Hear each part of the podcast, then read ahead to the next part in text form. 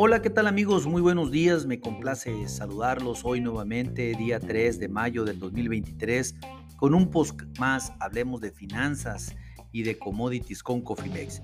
En este espacio lo vamos a dedicar para platicar única y exclusivamente de los futuros de trigo, del soft red winter, qué está sucediendo en la bolsa de Chicago, cuál es la información más relevante para el día de hoy y sobre todo cuál es el análisis técnico fundamental que estamos haciendo para el corto, mediano y largo plazo. Bueno, vamos a empezar indicándoles que los futuros de julio eh, en este momento están subiendo 25 centavos por bushel. Esto eh, para dejar su principal futuro en 6.35 centavos por bushel después de que el día de ayer tocara el, el nivel más bajo en 28 meses prácticamente los futuros de trigo el día de ayer una cosa eh, que decimos nosotros que para el olvido, pero pues sin embargo pues es un tema importante que mencionar.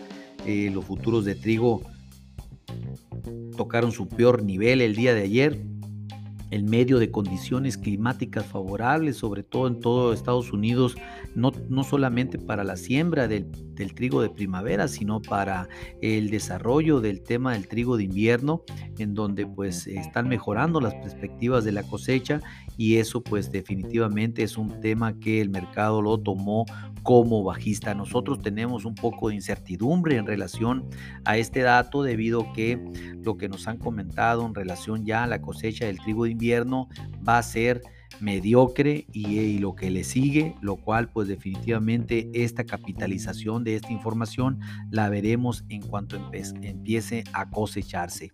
Los futuros de Minneapolis bajaron entre 1 y 2 centavos por bushel debido a los pronósticos de una sólida producción mundial de trigo para el 2023 y sobre todo la mejora en los pronósticos eh, meteorológicos para las llanuras del norte que debería de ayudar al progreso de la siembra del trigo de primavera.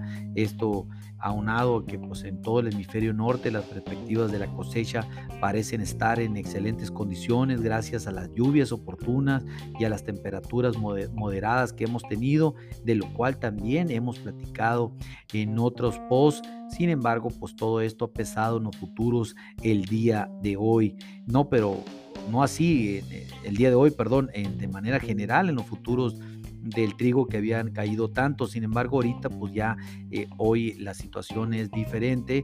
Hoy se especula muchísimo de un tema del día de ayer en la noche, donde se eh, acusó a Ucrania de haber atacado el Kremlin en Rusia y un atentado contra el presidente Putin con un dron que si bien eh, dice y deja mucho que pensar, más bien creemos que puede ser este el pretexto para algo adicional, no sé si para salirse del acuerdo libre tránsito de mercancías por el Mar Negro que expira este próximo 18 de mayo, o bien para una cuestión ya más bélica en los terrenos de los territorios de Ucrania. Solamente Dios sabe, eh, sin embargo, pues por ahí se está eh, filtrando la noticia de esa telenovela del atentado contra Putin, lo cual nosotros eh, no creemos en eso, más bien creemos que en sí eso puede ser un pretexto para algo más, más grande. Vamos a verlo, pero pues difícilmente lo sabremos hasta que las cosas sucedan y eso desafortunadamente será ya tarde si no tienes activada una estrategia de cobertura que te permita capturar valor del mercado. Esténse muy atentos, eh, como ya lo dije, pues Ucrania y Rusia comenzaron hoy nuevamente las series de negociaciones para mantener la iniciativa de granos de por el Mar Negro.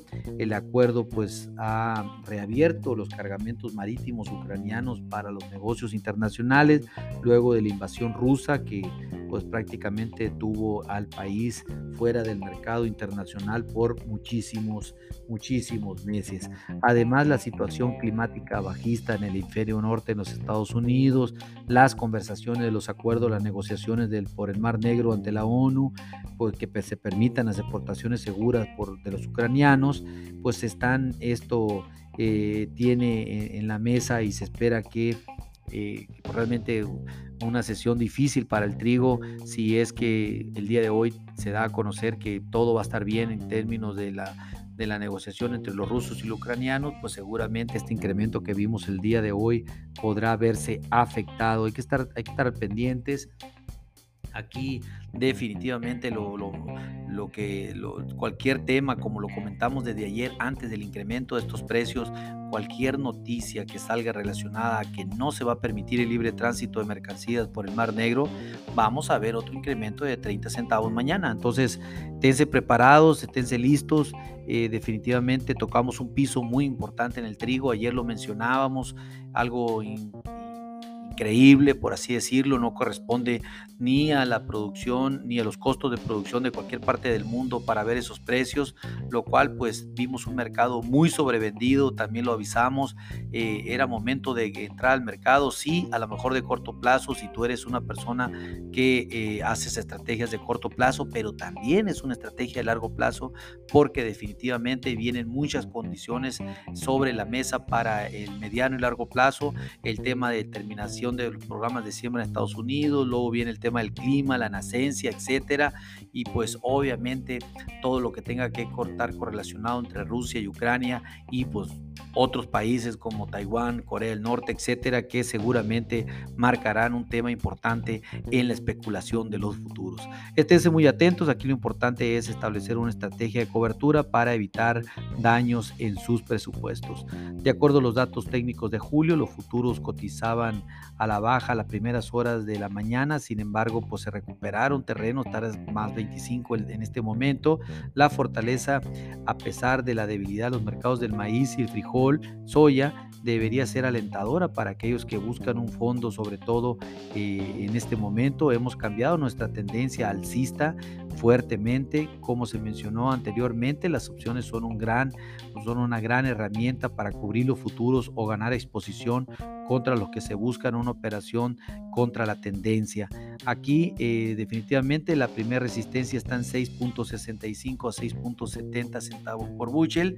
Eh, creo que para allá vamos. Y el pivot en 6.40 a 6.50 que primeramente tenemos que llegar a pivot. Estamos a 5 centavos de pivot. Y el soporte se queda en 6.05 centavos por bushel. Algo que definitivamente veo difícil que nos vayamos a ir para ese nivel.